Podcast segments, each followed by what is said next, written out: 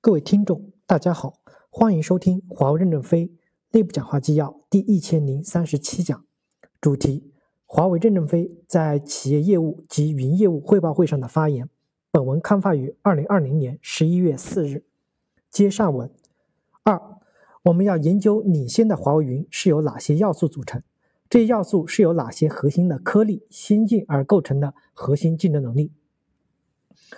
能不能像存储产品一样建立面向未来领先世界的架构？有哪些关键的短木板、新介质、新算法、新架构，甚至新理论等需要突破？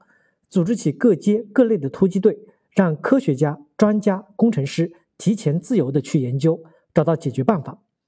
比如，有没有新的先进软件架构？有没有新的工具方法？有没有新的算力架构？有没有新的编排算法、人工智能的算法等等？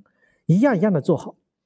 在算法、算力、核心网、鸿蒙、鲲鹏生态、先进的软件架构、方法和工具，以及工具的科学规划、代码仓统一与优化，以及人工智能在我们网络平台优化中的应用，一样一样的踏踏实实的把这些颗粒做好，以便形成团粒结构的黑土地，再把链接这些颗粒的操作系统也做好，方便客户在上面发展。我们要聚焦在关键客户的需求上。利用好华为自身的内部的 IT 终端云、GTS 云的典型需求，培养一批队伍。这批队伍就在战斗与实践中拥有了理解政企对华为的需求。然后一部分人再深入去理解支持万物生长的云是需要什么样的黑土地，黑土地应具备哪些条件才能让万物生长。黑土地这个词是徐直军发明的，他应该诠释一下。继续架构要保持持续性。专家团队决策体系的迭代也要科学稳定，行政主观不要干预技术决策。软件架构不是一蹴而就的，都是持续优化的发展。我们公司的软件是不错，但要进入直接竞争的领域，要超越对手，就需要不断的改革。十年来，我们的混合云技术的架构经过了几次反复，导致时间上的浪费。最底层的技术架构是最核心的，需要高手。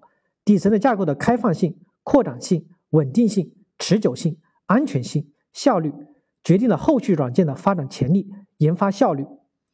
高级的专家团队人少而精，事少而明，有利于冷静思考。他们要有长期稳定的担当，不要草率的换人。三，将来所有的应用都会长在云土地上，但现在还不是。如何建成黑土地，是我们努力的任务，应一步一步的来。经过多年的努力。华为云上线了两百多个服务，发展了一百多五十多万开发者和近两万个合作伙伴，已初具规模，具备了更大方向的发展的基础。我们现在讨论的是如何抓住政企数字化的机遇，在互联网、政企两个赛道上都获得更好的发展，达到世界领先。首先，要肯定我们的华为云平台是基本可用的，多年的努力没有白费。我们现在讨论的是在新的场景下，五 G、八百 G。人工智能高速社会下如何进步？有没有机会达到世界的先进甚至领先？传统互联网公司在政企场景下有困难，在新形势下我们有机会，突破点在哪儿？新的一年里，我们在软件的架构、方法和工具上要加大人才投入，敢于引进大架构师、全球软件大赛的优秀人才，努力从我们的队伍中培养、造就各级各类各阶的架构师，根据能力贡献及时提拔他们。职级薪酬也要及时的匹配，云平台、云生态要向先进的公司学习，不要简单的模仿，努力在平台的架构中加大优化的力量。我们是一个个传统的硬件先进的公司，世界上转型为软件的先进公司的例子还没有。我们的困难是可以想象的，如何建立客户喜欢的黑土地？如何让伙伴生态生机勃勃？如何保证软件能扎到根，避免被切断的风险？四，华为云对我司既是一个产品提供，也是一个运营平台。质量与敏捷的运维能力是关键的要素。硬件资源的池化、软件的分布化、运维敏捷的自动化与智能化、服务的多样性，我们是向亚马逊学习，还是向微软学习？我们我认为我们都应该学习。面向行业客户提供云服务，应该走微软的道路，优先为大行业、大企业服务的道路。聚焦深耕几个关键行业，打造黑土地。我们耕耘企业业务多年，有一个庞大的企业销售的服务团队，有一定的基础，联合客户、行业领先的应用开发商和系统集成商等生态伙伴，开展联合创新，积累和沉淀行业的关键知识资产。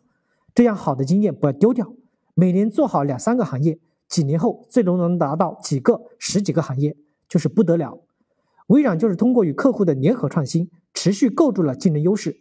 我们要与关键客户建立联合创新实验室，把一些有前途、有大需求的颗粒抽出来。组成以全要素、全业务、全编程，拥有独立作战的能力与权力的军团。我们也要学习亚马逊，把 IaaS、PaaS 做好。我们是有基础的，我们这么多年积累的知识、能力、经验，是有可能把云基础平台及黑土地做好的，发挥连接加计计算的优质到极致。我们聚焦在一两个行业，搞清它的经验模型与算法。切实在行业打造有领先的能力，让客户接受我们。例如，Oracle 以一个数据库就占领了全球大部分的市场。有所为，有所不为，聚焦客户成功，不要内战内行，外战外行。感谢大家的收听，敬请期待下一讲内容。